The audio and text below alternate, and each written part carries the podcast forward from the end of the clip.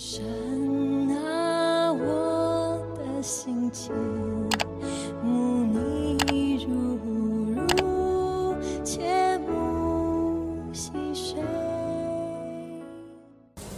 弟兄姐妹平安。今天的呃经文取自于历代记下二十六章一至二十三节。聆听主的话。犹太著名利亚麻谢的儿子乌西亚接续他的作王。那时他年十六岁。亚玛谢与他列祖同岁之后，乌西亚收回以路，仍归犹大，又重新修理。乌西亚登基的时候年十六岁，在耶路撒冷作王五十二年。他母亲名叫耶歌利亚，是耶路撒冷人。乌西亚行耶和华眼中看为正的事，效法他父亚玛谢一切所行的，通晓神末世。撒加利亚在世的时候，乌西亚定义寻求神，他寻求耶和华神，就使他亨通。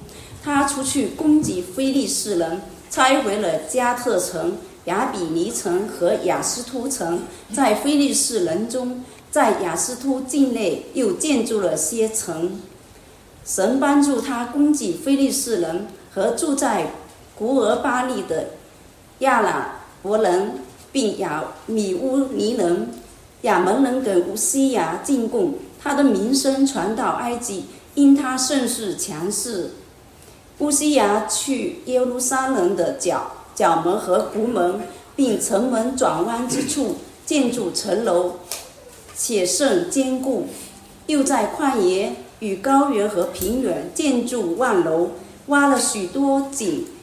因它的牲畜甚多，又在山地和佳美之地有农夫和修理葡萄园的人，因为他喜悦农事。乌西亚又有军兵，照书记耶耶利和官长马西亚所述点的，在王的一个将军。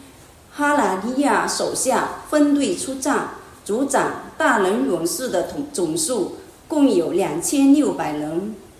他们手下的军兵共有三十万七千五百人，都有大能，善于征战，帮助王攻击仇敌。乌西亚为全军预备盾牌、枪、盔甲、弓和摔石头的机弦，又在耶路撒冷使巧匠做机器。安在城楼和角楼上，便以谢剑发时，乌西亚的名声传到永方，因为他得了非常的帮助，甚是强盛。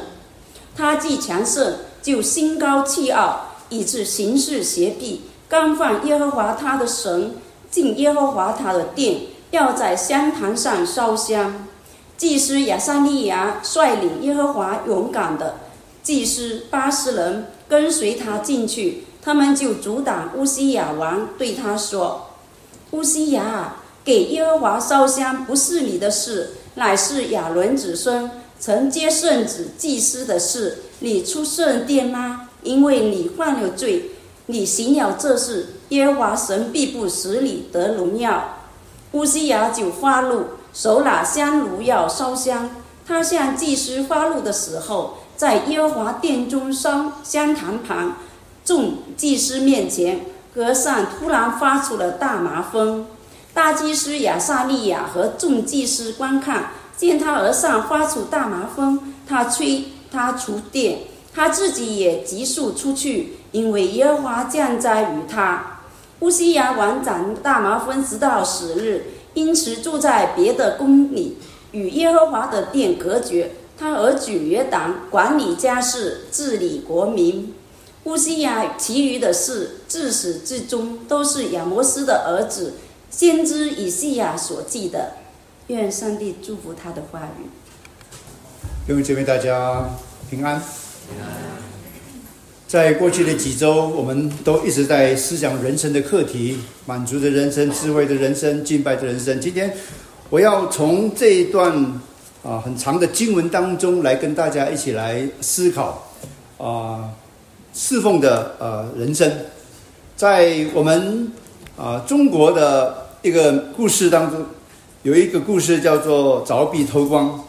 啊，这是我小时候常常听到的啊一个励志故事啊，讲述一个古代的寒门啊学子啊叫匡衡啊，家里非常的贫穷啊，但是为了要改变他自己的命运，所以他非常勤奋的来去读书。啊。平常呢，呃，有夜光的时候呢，啊，他就借着夜光来苦读啊。如果没有夜光的时候呢，他就在居家里跟隔壁的。那个邻居家里那个墙呢，就凿开了一个小小孔，啊，这个小孔呢，就借邻舍的那个光来读书。所以匡衡啊，虽然家里面非常贫穷哈，但是却分十分的上进哈。在求学的之路当中，他好像一个海绵一样，非常的饥渴，想要求学。那么他在考取功名的这条的路上呢，也非常的坎坷。啊，考了九次之后呢，啊，终于最后，啊，以最次等的这个成绩，终于啊被入选了。不过他这种凿壁借光读书的这种精神呢，啊，使他拥有了很高的学问哈。他一步一步都不断的在前进，也因为他这种苦读的精神，啊，得到当时的这个朝廷呢，呃的欣赏。所以这个人他是一个名不经传的一个小人物，但是后来慢慢慢慢，他就在这个宫廷里面里面，呃，就啊大放异彩，啊，他的整个啊做官的这个路呢，啊一路在晋升，到最后呢，他就封侯拜相，这是非常既有励志的一番的呃故事哈，啊，可是当他一站在坐在高位的时候呢？问题就发生了，为什么呢？因为当他在高权位高权重的时候呢，他就贪恋啊这个钱物啊啊！当时在封地测量的时候呢，他就利用这个漏洞，然后非法就侵占了四万多亩的这个土地啊！这样的一个事情事发之后呢，他就被坦克，然后就自毁了前程。所以你看，匡衡他曾经他开始的时候是一个。非常好学，也想要为这个国家啊奉献的一个人物。当他到了一个无上荣耀的那个宰相的时候呢，你看他就跌入了这个诱惑当中。后来被变成一个的平民，这恐怕就是他这一生当中最大的一个污点。所以从他的故事当中，我们。想到中国人有一句话，叫做“晚节不保”。实际上，当我们打开新闻的时候，我们看到各地的贪官。我想，很多这些的贪官，当时当他们做官的时候，他们都有那种要奉献给国家的那种的精神，好好的想要为这个国家干一番的事业。可是，当他们一在高位的时候，碰到各种各样的试探。他们就跌倒，结果晚年不保，或者说晚节不保。所以今天我们所攻读的这一段的经文，讲到一位的国王叫做乌西老王。他开始的时候是一个非常成功的一位的君王，可是到晚年的时候呢，却是一世铸成千古恨，身败名裂，晚节不保。所以我们今天要从这个君王的。生命当中，我们一起来思考，在我们的生命当中，在我们的服饰里边，不管是在我们的家庭，或者在职场，或者在这个社会里边各种各样的团体，甚至于在我们的教会，我们的服饰到底能不能够有一个很好的开始，但同时又有一个很好的结束呢？求主帮助我们，当我们从这段的经文当中，我们一起来思考。侍奉的人生，我们一起来低头祷告。天父上帝，我们谢谢你透过这段的经文，我相信你一定要让我们有一点的学习的功课。主，我们可以从前人的生命当中，他们的生平事迹，好的我们可以效法，坏的我们可以成为一个借鉴。但是，我们不是从人的历史当中来看这些的人物。我们乃是要从上帝你的眼光来看一个人的成败，所以主，我们求你的灵帮助我们，通过乌西亚王的生命的经历，主你再次的给我们有智慧，让我们晓得怎么样有好的开始，也有好的结束。听我们的祷告，奉主耶稣基督的圣名祈求，我要从两个部分来跟大家思考，一个就是乌西亚王他被高级，然后乌西亚王他被降卑，然后前后我们看到他做王到之后呢，他死亡。首先我们来看到他做王。他做王的时候是怎么样的一个情况呢？就是他接续他父亲做王，那时候他只有十六岁。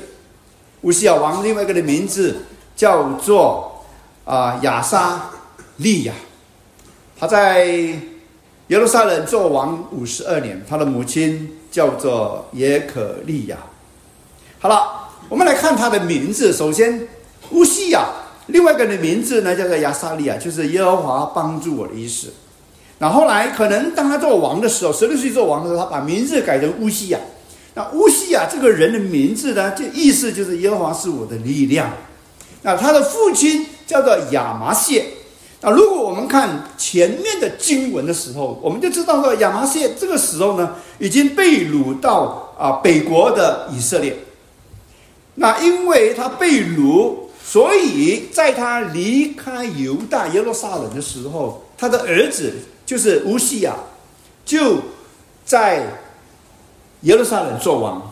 所以你看到这一段时间是同时间两个人在做王，只不过是一个流亡海外。那圣经告诉我们说，他做王五十二年之久，也就是说前面的一段的时间，他跟他的父亲亚麻谢一起做王，差不多有。十五年的时间，那跟着呢？因为最后他长大麻风了，他必须离开耶路撒冷的圣殿，离开耶路撒冷的宝座。他的儿子耶党就接替他的位置，所以他等于就跟他的儿子同时也执政了十年的时间。所以前前后后一共有五十二年。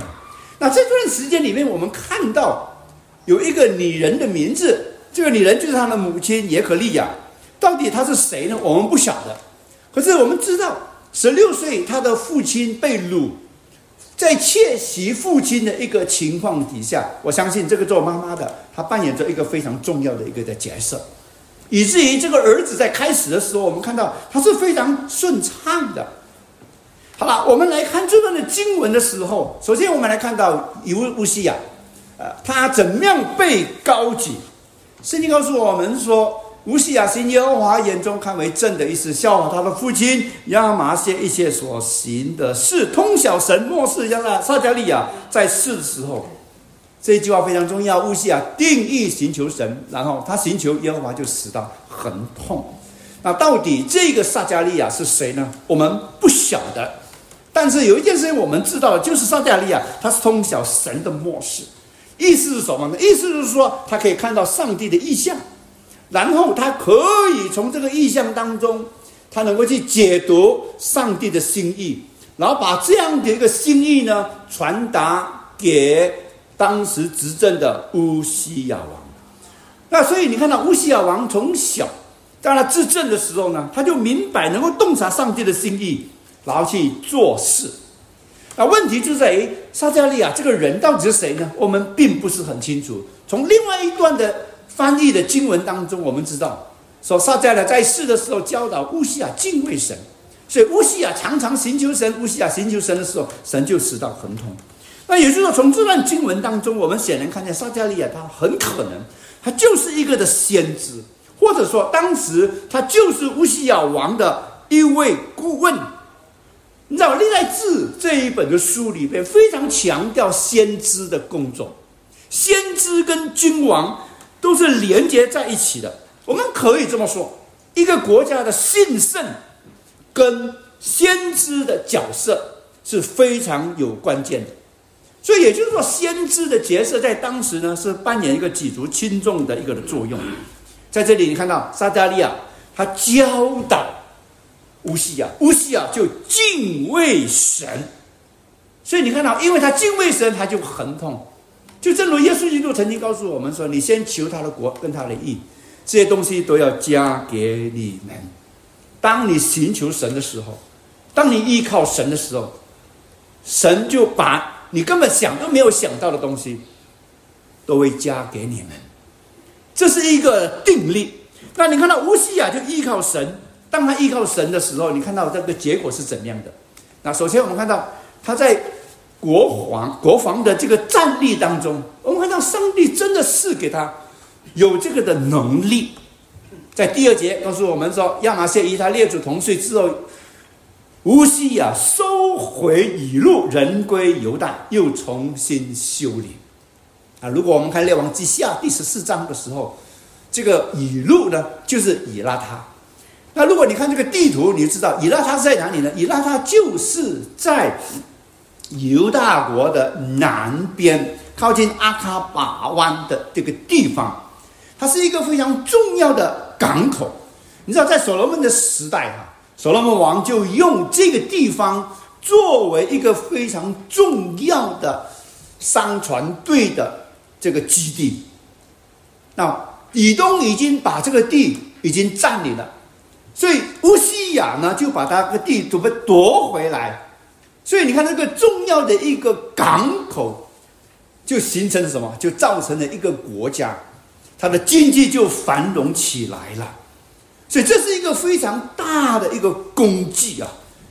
啊，更加重要就是你发现到犹大国它的整个的版图一直伸延到最南边的这个的地方，然后从第六到第八节，我们看见到乌西亚就用他的军事的力量、外交的方法，取得国际间的那种的尊重。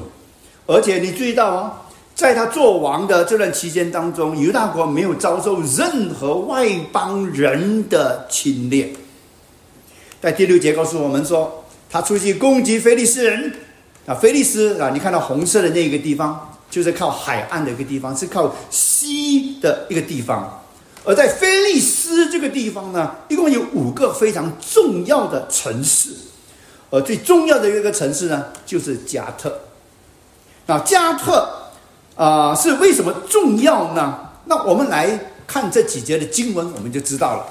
啊，大卫在攻打菲利斯啊，然后把他手把他从啊把他他就夺起了加特跟属加特的村庄。那为什么特别要夺起加特呢？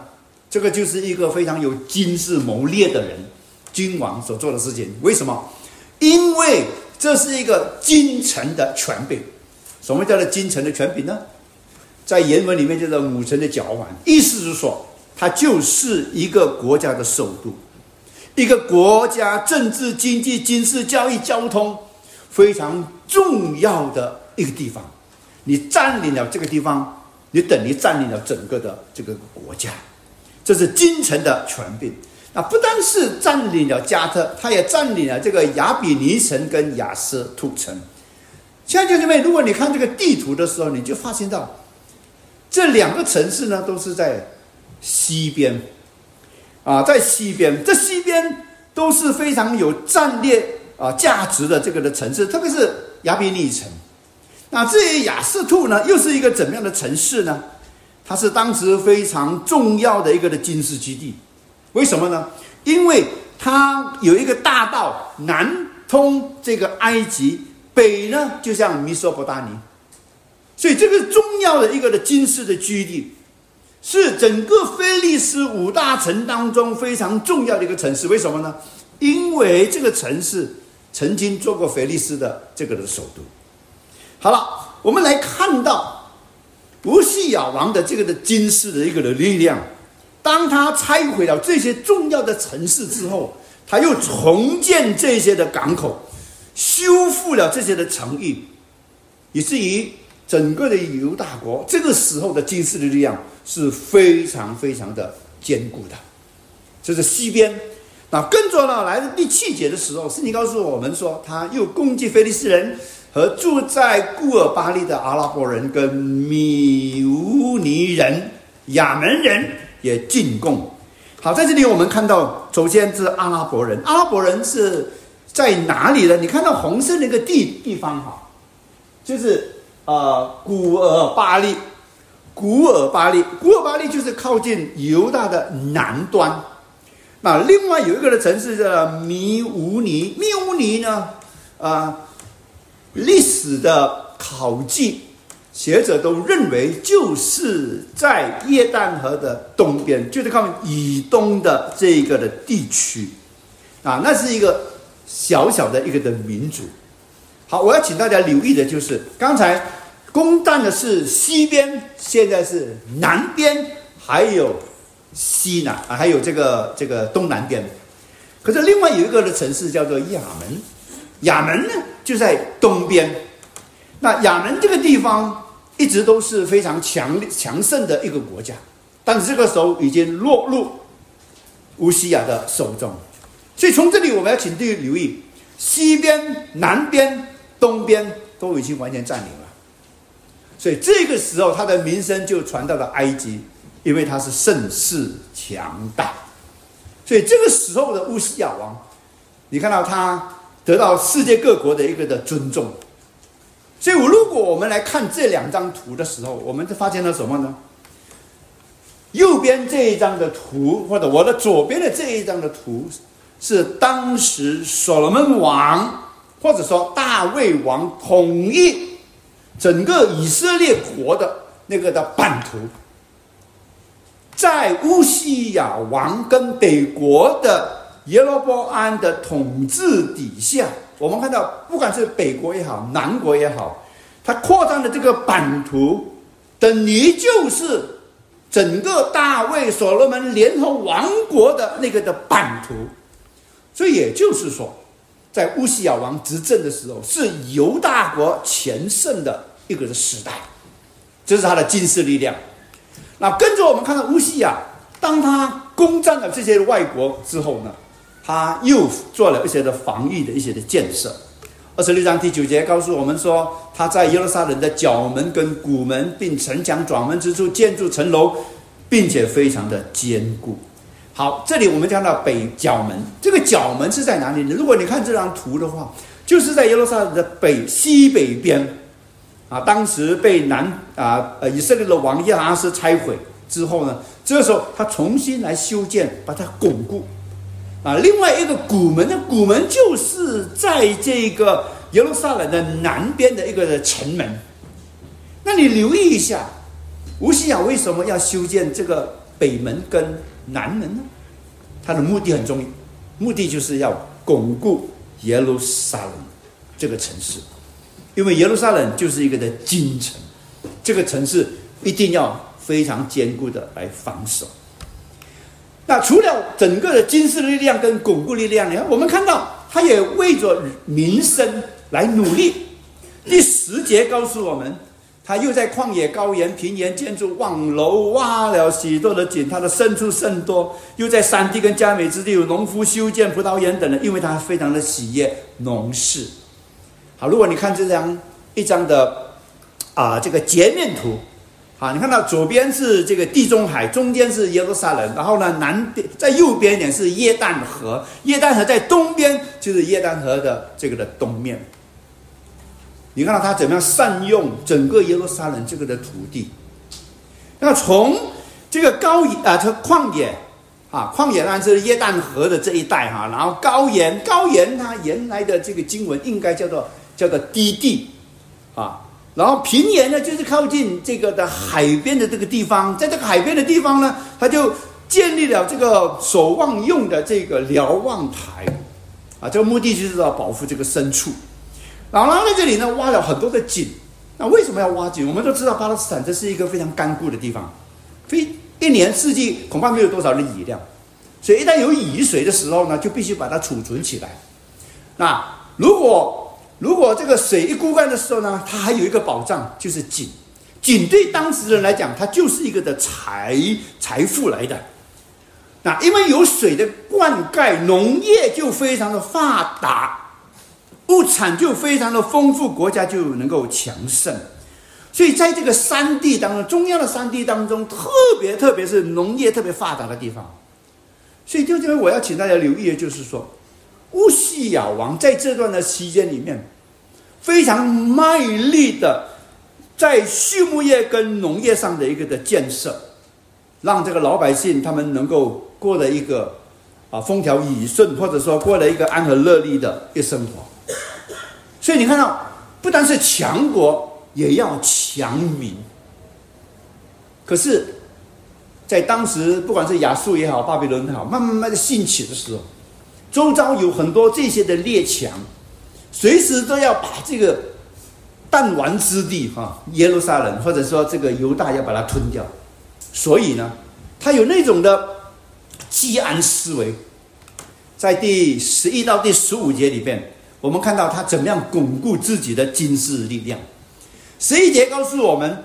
他所拥有的这些的军队，你看，这是一个非常强盛的啊军队，啊，根据这个啊亚述王，在他啊的记录当中，当时当他在西晋在攻打巴勒斯坦这块土地的时候，他遭遇这个蒙金的这个的阻挡。这个蒙金的族长就在犹大。这个蒙金的族长到底是谁呢？啊，根据历史学家啊的推测，这个蒙金的一个领袖就是犹大王乌西亚。那所以从这个的历史的记载当中，我们发现什么呢？发现到原来乌西亚的精力非常的强强大。不但如此，他的军备也非常的精良。这里在第十三节告诉我们，乌西亚为前军预备盾牌、枪、盔啊盔甲、弓，还有甩式的机弦等等。啊，亲爱的弟兄姐妹，我们要注意到一件事情是什么呢？就是当时的军队哈，不像我们今天的军队。今天的军队要打仗之前，国家会为你预备所有各种各样的这些啊弹药啦、枪这些这些枪械啦、这些武器。当时不是。当时的军队呢，他们必须要自己去发明因地制宜的这就是武器。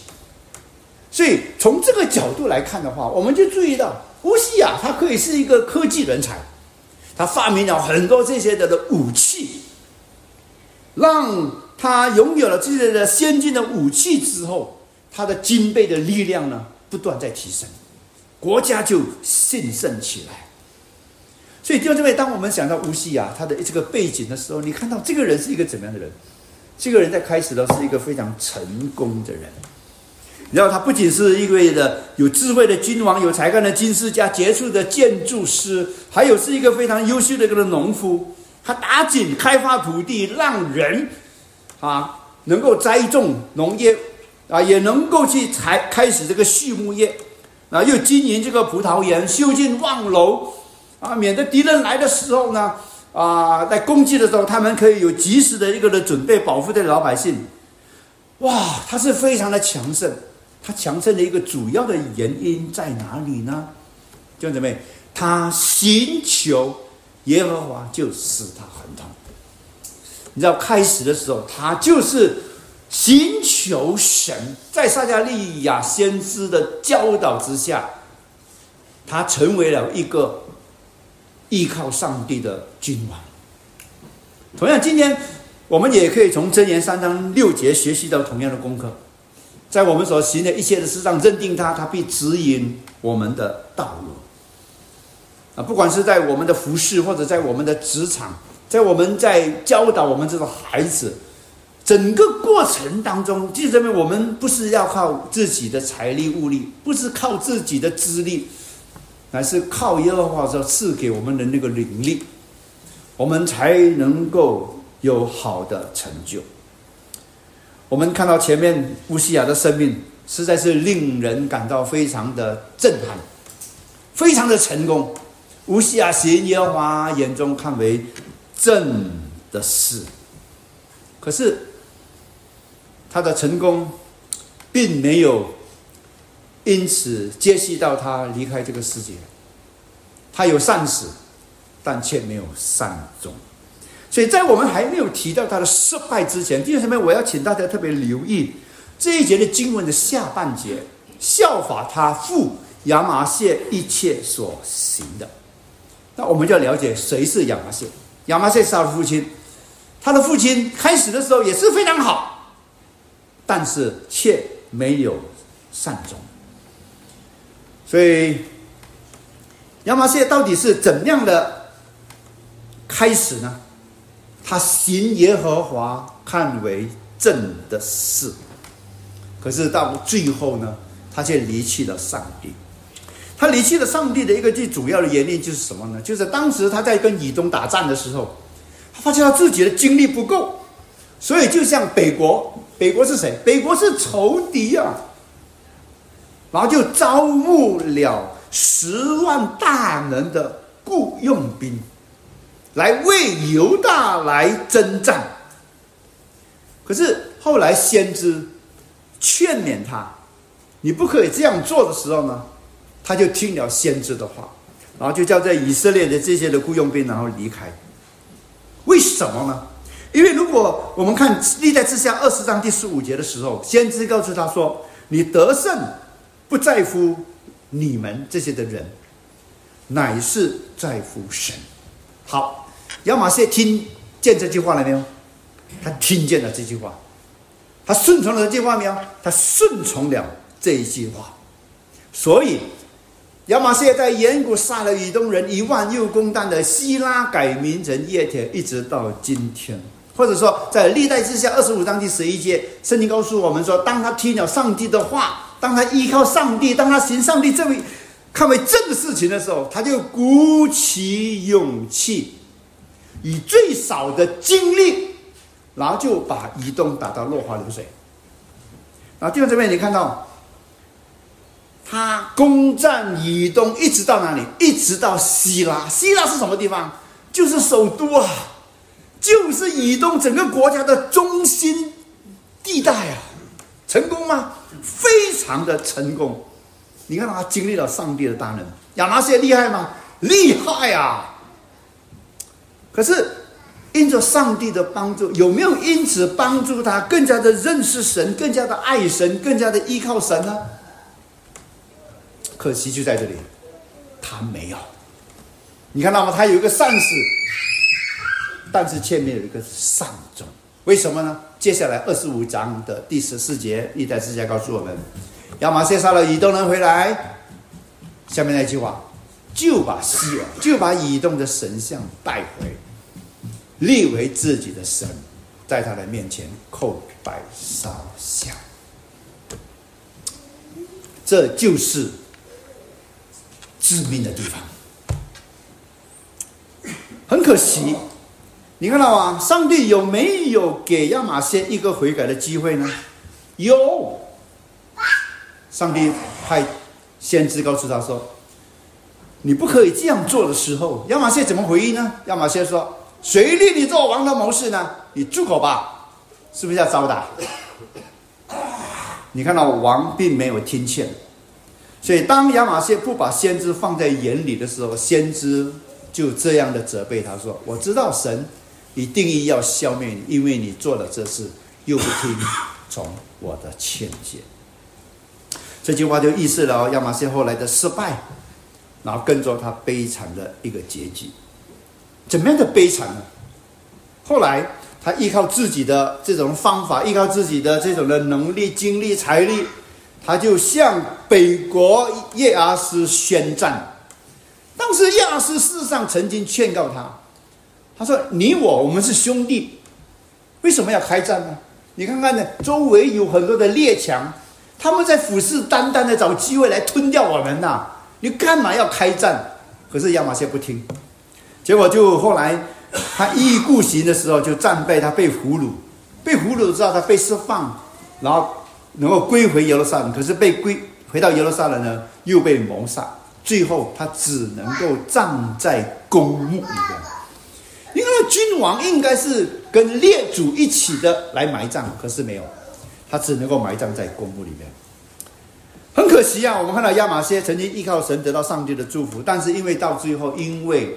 他背离了上帝，拜了偶像，结果没有善始，没有善终。好了，我要回到乌西亚。乌西亚知不知道他父亲这一生的成功跟失败呢？他当然懂，但是他有没有从他父亲的身上学习到功课呢？没有。你看看，圣经告诉我们说，亚马逊行耶和华眼中看为正事，只是秋坛还没有废弃，百姓仍然在那里献祭烧香。历代史下二十五章告诉我们，亚玛谢行耶和华眼中看为是，只是心不专诚。心不专诚，为什么心不专诚？因为他没有完完全全的把邪恶看为恶的事。这个恶的事是什么？就是老百姓拜偶像的这些祭坛，全部的把它废除掉，以至于百姓仍然落在拜偶像的境况当中。以色列人的宗教的信仰就因此破产。这是王的责任，他没有尽知道。好了，照理继承他位置的乌西呀，应该知道前车之鉴，不应该重蹈覆辙，对吧？可是圣经告诉我们，乌西亚在执政的时候，他没有从历史当中学习到教训，因为根据列王记下十五章十四节记载，乌西亚的时候，乌西亚没有废弃这个祭坛，百姓仍在献祭烧香。因为我们要了解这个背景，那以色列人当他们，他们必须要到圣殿里面去敬拜耶和华上帝。可是老百姓有些时候是为了方便，不愿意远行到耶路撒冷，于是方便就在就地啊，这里有一座山，有秋坛，我们就在里拜拜就可以了，不需要老远长途跋涉的到耶路撒冷去。那今天有很多的。总统选举或者总理选举的时候呢，啊，为了要买票，为了要得民心，都会跟老百姓妥协，开很多的空头支票，对吧？吴锡亚在这里呢，也是在跟老百姓妥协。哎呀，既然你们觉得老远不去了，好了好了好了，这个祭坛、秋坛，我就不把飞去了，好让你们能够在这里祭拜。你看到这些都什么？这些都是一种不专心的一种的服饰。那结果到最后，你看到为什么他会跌倒？我想这是一个其中的一个的原因。上帝有没有给他有悔改的机会？有，但是他却没有回头。好了，从亚麻谢跟乌西亚这一对的父子的生平当中，给我们今天有什么的提醒呢？弟爱的弟兄跟姊妹，我想到希伯来书第六章第四到第六节，一起来读。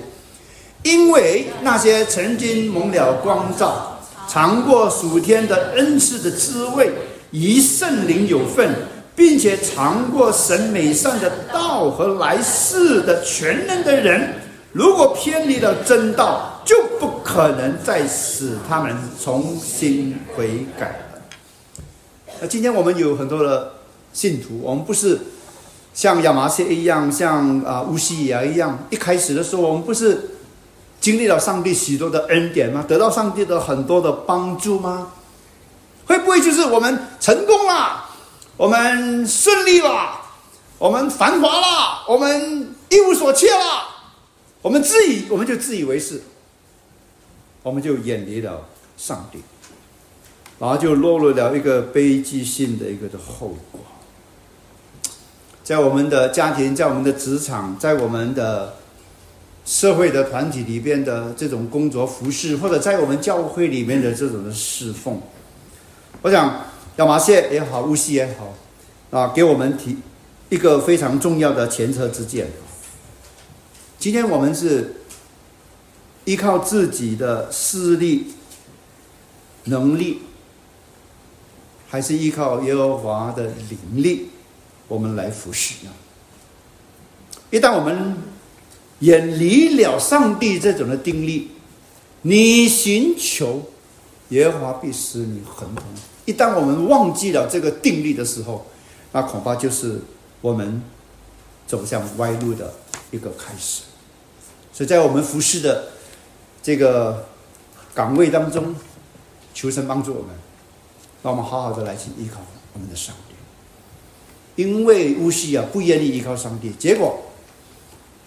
他被降卑了，他被降卑的一个最重要的原因在哪里？就是在第二十六章的第十六节。所以，当我来到这一段的经文的时候，我把这一节的经文带下二六一六，当做是悲剧性经文，成为我做一个人的牧者时时刻刻的一个提醒：不要心高气傲，因为心高气傲就是行事邪僻，然后跟着你就会干犯耶和华我们的上帝。好，这段经文当中，他怎样干犯上帝呢？就是他进耶和华的殿，要在香坛上烧香。好，你注意到在会幕当中，香坛的一个位置一定是在中间。啊，这正正的对着耶啊上帝的这个耶柜跟施恩宝座。啊，这个象征什么呢？这个象征说，香坛是非常靠近上帝的宝座。这是香坛，就是一个接近上帝的一个地方，是上帝同在的一个的地方。这是一个非常神圣、非常圣洁的地方。所以，在一个这个地方当中，根据摩西他的这个的教导的时候，他说亚伦在台上。要烧新香料做的香，每早晨他要收拾灯的时候，要烧这香；黄昏点灯的时候，要在耶和华的面前烧这香，作为世世代代常烧的香。好，在这里我们首先来看一下烧香的这个目的在哪里。烧香的目的就是祭司代表老百姓来到上帝的面前，来跟。上帝相遇，烧香的另外一个的目的呢，就是要确保整个的会幕当中常常有那种的馨香之气，然后会幕呢要被香气常常的来充满。那在古代哈，香坛一直是宗教任何的任何的宗教礼仪当中的一个非常重要的器皿。那当祭司在这个会幕里边来烧香的时候，这个香气呢是要献给耶和华的。那这个香气的也代表什么呢？就代表今天我们的祷告一样。你像大卫他说：“照我的祷告如香陈列在你面前，愿我举手祈求，如献晚祭。”所以香就代表我们的一个的祷告，好像馨香之气一下来到上帝的面前，蒙上帝所喜悦。然后，另外呢，圣经里面也讲到，这个香的另外的功能就是遮盖的一个仪式。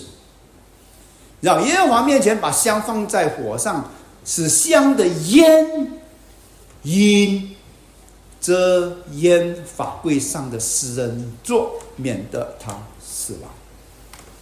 这意思是什么？神是圣洁的，所以诗人桌代表上帝的同在，那是一个圣洁的。所以人是不能够直接的去看见这个施恩座的。所以，可是当大祭司进到这个圣所去献祭的时候，那怎么办呢？施恩座就在前面呢，所以就要烧香。这个香就遮盖了这个的施恩宝座，以至于人看不见这个施恩座。因为人一看到这个施恩座的时候呢，就会死亡。好了。讲到这个香坛烧香之后，我们就看到说，这是一个圣洁的一个服饰。那谁可以在这个地方来服侍呢？历代志上第六章第四十九节告诉我们：亚伦和他的子孙。啊，这是上帝的一个的命定，只有亚伦跟他的子孙可以在圣所办理这一些的事情。然后《民数记》第十六章第四节就告诉我们说：“亚伦后裔之外的人不得进前来。”然后圣经里面，上帝有非常非常清楚的规定，圣所里边的烧香是祭司的工作。这里特别指到这个可拉跟他一党，当时他们也要烧香，结果呢都被都被杀死了。所以其他的人。不管是你凡夫俗子，或者是一国之君，你知道，甚至于连上帝拣选在圣殿里面服侍的立位人都不可以烧香。所以你看到这个的定力，这个规律是非常非常非常严重的。非常严厉的，这个资格只限祭司的。那可是我们就看乌西亚为什么那么明目张胆的要在公开的场合当中捞过界，挑战上帝的这个的权柄，以至于触怒上帝的怒气，竟然擅自走入圣所里面要烧香，这么一个违背天大的这个事情，为什么他胆敢这样做呢？这就是悲剧性的经文，他既强盛，就心高气傲，就是因为。他的势力强盛了嘛？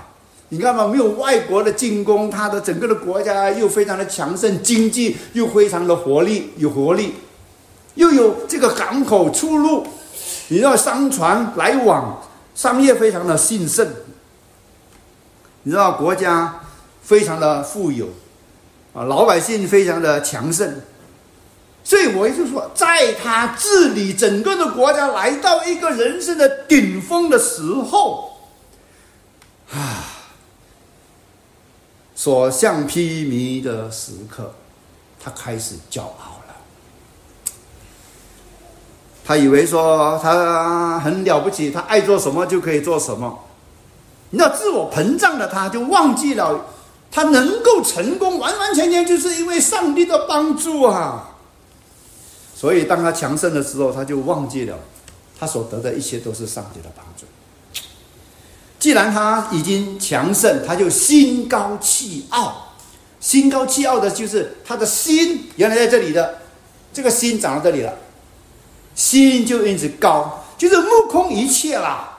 就正如智慧者所说的：“败坏之前，人心骄傲；尊荣以前，必有谦卑。”那你看到这些经文哈？这个高傲跟败坏的这两个的这种呢关系哈，它有前后的那种的关系。这种关系什么呢？当一个人败坏的时候呢，啊，还没有败坏之前，他一定会怎么样？他的心会高傲，一定有前后的一个关系。乌西亚因为骄傲，结果到最后他就败坏。当他败坏了之后呢？你看他做了一个动作什么呢？行事邪僻，行事邪僻就是说不带忠于耶和华上帝的意思，也就是说他已经眼中无人，目中无神了。行事邪僻的另外一个意思呢，就是自行毁灭的意思，自己灭自己未来的这个路，所以呢。他胆大包天，就干犯耶和华他的神。干犯的这个意思，在原文的意思呢，就是说亵渎了神，或者说玷污了这些的圣物。所以他怎么样玷污圣物呢？就是他不准烧香，但是他进到香坛里面去烧香。所以你看到，因为他骄傲，因为他刚愎自用，他斗胆的来去。干犯神，挑战神，结果到最后他被咒诅了。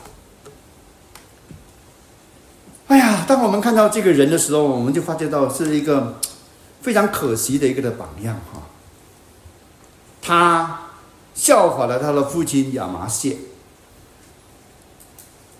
有善始，没有善终，被自己的成就冲昏了自己的脑袋。他以为他做了王，他有这个的权柄。啊，他以为他很痛了，他以为强盛了，他有满足吗？他没有因此而满足，他觉得说我是一个旷世奇君，我可以做王，现在我也要做祭司，所以人家还捞过界，他就进到这个祭司的这个管理的范围。原来烧香的特权是祭司的，现在呢，他说我是王，我也要做祭司，政治跟宗教这个两个领域，我要做领袖。他根本不管摩西说这这些的规定，他完全不理睬上帝的那个的铁规矩。为什么？他内心骄傲，他垂涎祭司的这个的职分，捞过界。哦，这给我们很大很大的提醒啊，亲爱的弟兄姊妹，因为今天我们仍然在教会里面看到有一些可能在教会里面很长时间的基督徒。啊啊，在社会上也有一些的社会跟地位，但是呢，却是非常的羡慕在教会里面或者在整个教会界当中，或者宗教界当中，有一种的属灵的那种的地位。我曾经知道一个教会，教会的领袖告诉牧师说：“牧师，你不需要讲道，你只要做下面的工作，我们吩咐你做什么，你就可以做了。讲台是我们的工作。”这是领袖所说的。所以你可以想象一下，这个教会的情况是怎么样的？捞过界，这不是上帝的心意啊！所以在圣经里面，事实上也有捞过界的现象啊。例子啊，利未记十章第一到第二节，亚伦这个祭司啊，他的儿子拿达跟亚比富，你知道照理他是祭司的孩子，应该 OK 吧？你可是呢，当这两个儿子，他们拿了自己的香炉点了火，加上香的时候，他们想要在上帝的面前献上这个的火。但是这个火是不圣洁的火的时候，上帝就从天上降下这个火，来把这两个儿子全部把它烧死了。为什么？因为这两个儿子捞过界嘛，这不是你的工作啊，你不能够抢夺别人的那种的岗位呀，你要守本分呐。你看乌西亚的确他是非常文明杰出的一个的国王，神给他这一些成就，应该让他谦卑。可是怎么样？他确实非常的骄傲，乌西亚应该像大卫这样说：“主耶和华，我是谁？我的家算什么？你竟使我到这种地步呢？我算不了什么。可是今天我竟然能够做一个的君王，上帝啊，是你看得起我。可是乌西亚王不是这样，乌西亚王认为说我配得做君王，我也配得做这个的祭司。所以当他拿着香进入到只有祭司才能够进入的地方的时候。”上帝给他机会悔改吗？给他悔改机会，怎么样悔改呢？上帝差派这个祭司来去拦阻他，但是他仍然坚持己见。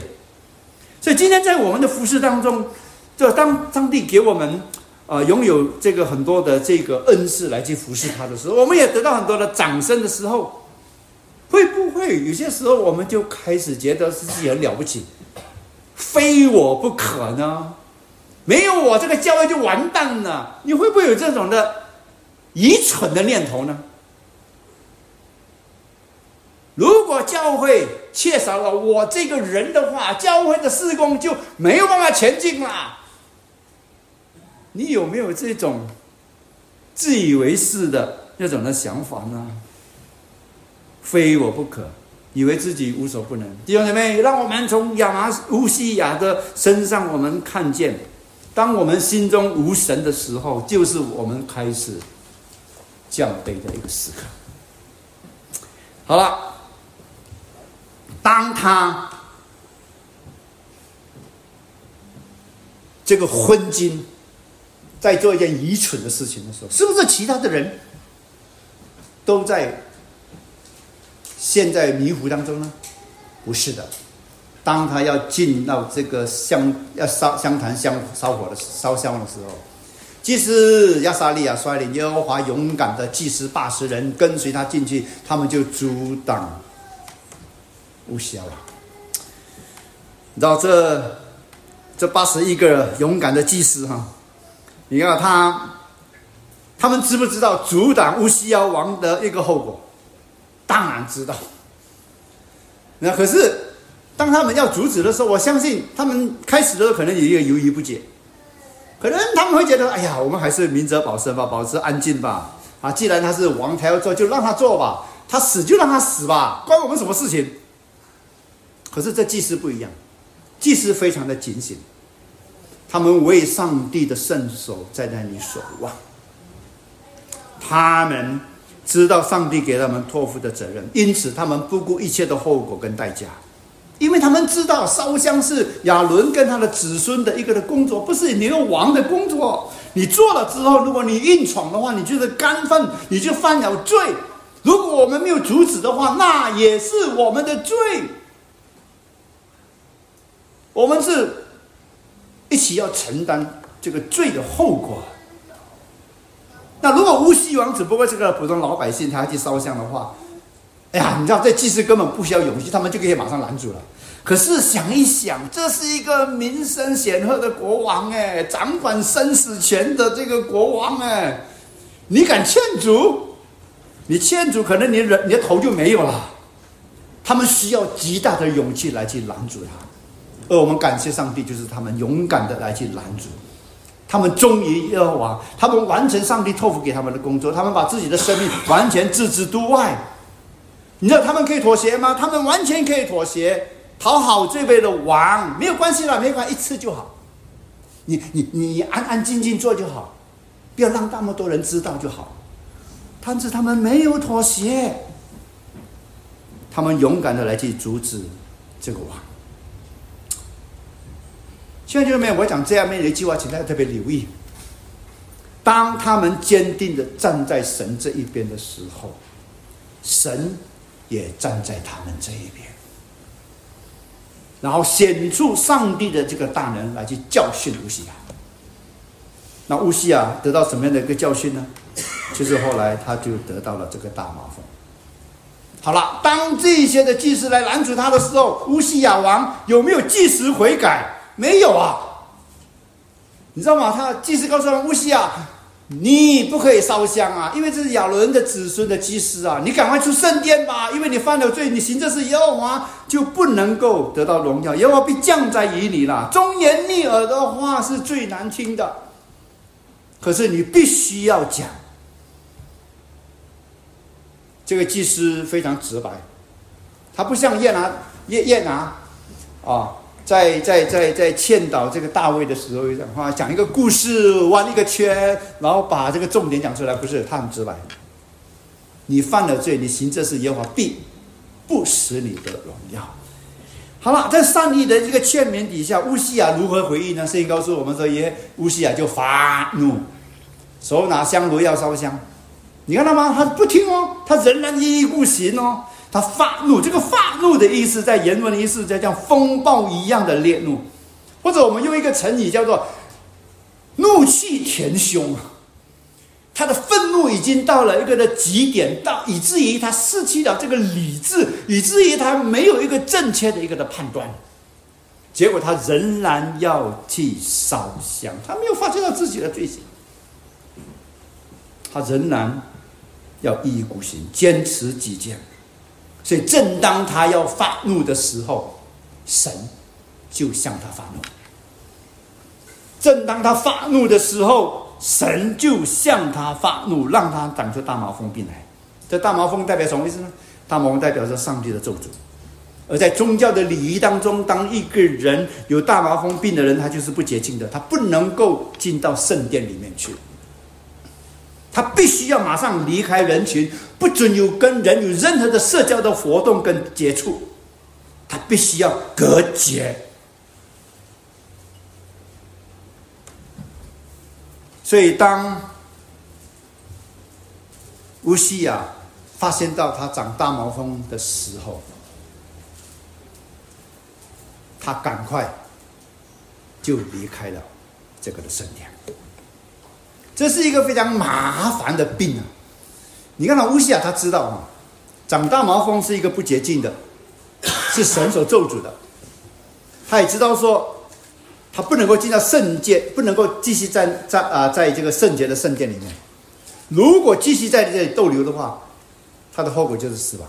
所以圣经告诉我们，他自己也急速的出去。那弟兄姊妹，你看到上帝没有及时的把他击杀，没有。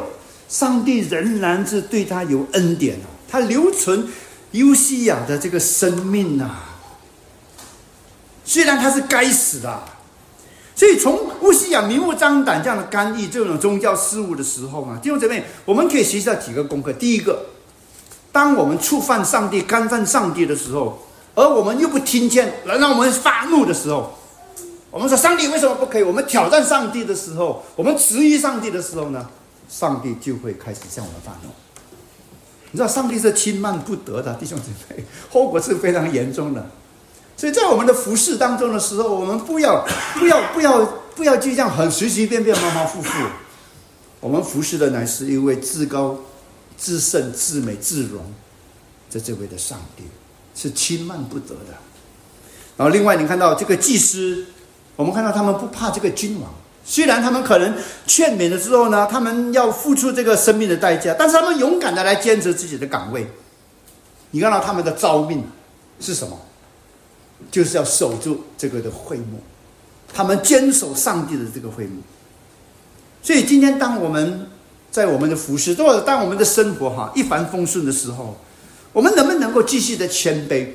在我们的服饰岗位里面，当我们得到很多的掌声，当我们得到很多 like 的时候，我们是不是仍然能够仍然降服在上帝的面前，守住我们的岗位，继续来服侍，并没有非分之想呢？不会想着去捞过界呢？我们会不会这样呢？求上帝真的保守我们的心。让我们就是从开始一直到末了，我们就是很单纯的，就是来去服侍他。因为一个人谦卑的深度，决定了一个人身高的高度。就正如耶稣基督所说的：“凡自高的必降为卑，自卑的必升为高。”因为乌西亚他不愿意降卑，结果到最后我们看到他的死亡，他的死亡是非常悲剧性的。你知道乌西亚王长大王直到死，你看他吗？一直挡，他没有得到，没有得到医治，一直到死。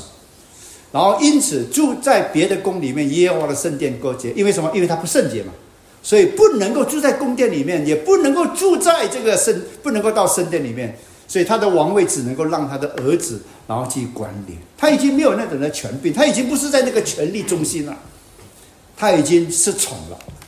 然后跟着乌西亚王，他死的时候呢？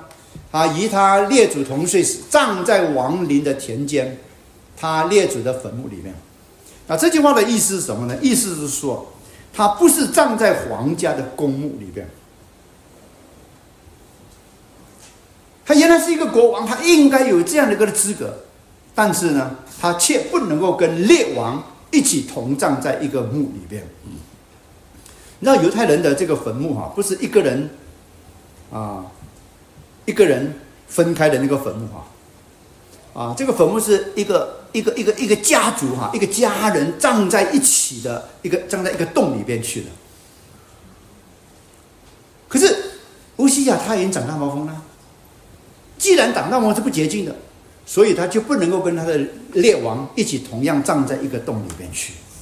你看这个历史上最贤的那个的君王，到最后不能够跟犹大王一起葬在一起。这是晚节不保，非常非常的可惜啊！最后我要跟大家一起来思考二十二节。二十二节这里讲到亚摩斯的儿子记载了这一段的经文。那么，如果我们看以赛亚书第六章第一节，第六章第六节告诉我们说：当乌西亚王崩的那一年，我见主坐在高高的宝座上，他的衣裳垂下，遮满圣殿。好，这边我要了，我们要了解乌西亚王一共执政多少年？五十二年。五十二年可以说是一个太平盛世啊！突然间与世长辞的时候，对这个整个的社会会不会有这种的震撼，有这个的冲击啊？李克强只不过是短短几年的这个总理，都已经造成了社会这么大的一个的激荡。想想一下，五十二年的太平盛世就因此结束的时候，对这个整个国家来讲，这是可能会有一个动乱。可是当他死的时候，以赛亚在圣殿里面，他看见主坐在高高的宝座上，他在同管万有。那地上的国家，一个强人过世了，但是这个国家有没有因此完蛋？没有完蛋。为什么？因为神仍然在执掌王权。泰国以前的之前的皇帝普密封七十年的治国传啊，这个传奇，他死了。但是这国家有没有继续运作？泰国有没有因此就沦亡？没有。英国女王伊丽莎白二世二零二二年离开了世界的时候，英国有没有因此就这样子就沉沦呢？没有，这个国家继续的在前进。所以没有一没有因为一个长期执政被神化的君王的离开，这个国家就会四分五裂。没有，为什么？因为神高高坐在宝座上为王。所以，不是任何一个军事强人、政治明星、经济奇才、教育谋士的身上，我们看到力量。这些人虽然厉害，但是呢，我们不能够完全依靠。我们依靠的乃是那仍旧坐在高高宝座上的这位的君王。今天我们的服饰，请记得，我们不是在服侍任何一个人，我们乃是服侍那位高高坐在宝座上的这位的君王。当我们知道我们的对象，我们的服侍对象是谁的时候，我们就能够守住我们的本分，有善始，也有善终。圣经当中晚节不保，不是一个个例，乃是一个常例，这是一个典型的通病。你看到大卫王晚年的时候，你看到晚节不保，犯了奸淫的罪，犯了谋杀的罪，结果刀剑不能够离开他的家。我们看到所罗门王，啊，不听上帝的劝勉，加添自己的马匹，啊，为了要靠自己的力量来在军事上得胜，然后添加了很多的兵徽，啊，结果上帝对他说了一句话：“你行耶和华眼中看为恶的事。”我们看到亚撒王，他也是晚节不保。你知道，当他年轻的时候呢，他是听仰赖上帝的；可是年老的时候他，糊涂了，就仰赖亚兰王。然后结果呢，他就重病，重病的时候呢，也不看医生，上帝也没有医治他，晚年不保。我们看到耶阿斯王也是如此，啊，当这个祭司耶和耶大在世的时候呢，他听这个耶和耶大的这些话，可是耶和耶大一死的时候呢，他就去膜拜偶像，结果又被杀了，万劫不保。然后再看到这个亚玛谢，乌西亚王的这个啊，这个家呃父亲，啊，心不专。把偶像带回来，把他当做自己的神像，结果呢，也是被灭了，晚节不保。那我们再看乌西亚王，乌西亚王，你看到吗？他是一个有美好的开始，但是呢，他的结局却是非常悲惨。对我们今天每一个服侍的人来讲，特别是我做牧师的，看到很多牧师、传道人，在服侍的工厂里面也跌倒。我常常以这个作为一个的提醒，不要五十步。笑一百步，谁晓得有一天我可能也会落入他们这样子的一个悲剧的结果呢？所以我常常在在上帝的面前提醒自己，求主帮助给我一个好的开始，也有一个好的一个结束。今天我们从乌西亚的身上，我们看见什么呢？一个好的开始不能够保证我们一定有好的结束，所以我们需要随时的提醒。乌西啊，这是一个多么蒙上帝所使用的一个人，他是一个非常了不起的一个的将军，他能够战胜仇敌，但是呢，战胜不了自己的软弱跟骄傲。你看，他是一个非常出色的一个的建筑师，建筑了非常坚固的城堡，但是呢，却没有办法兼顾他自己的内心的城堡，结果落入这个的试探。他是一个非常优秀的一个农夫，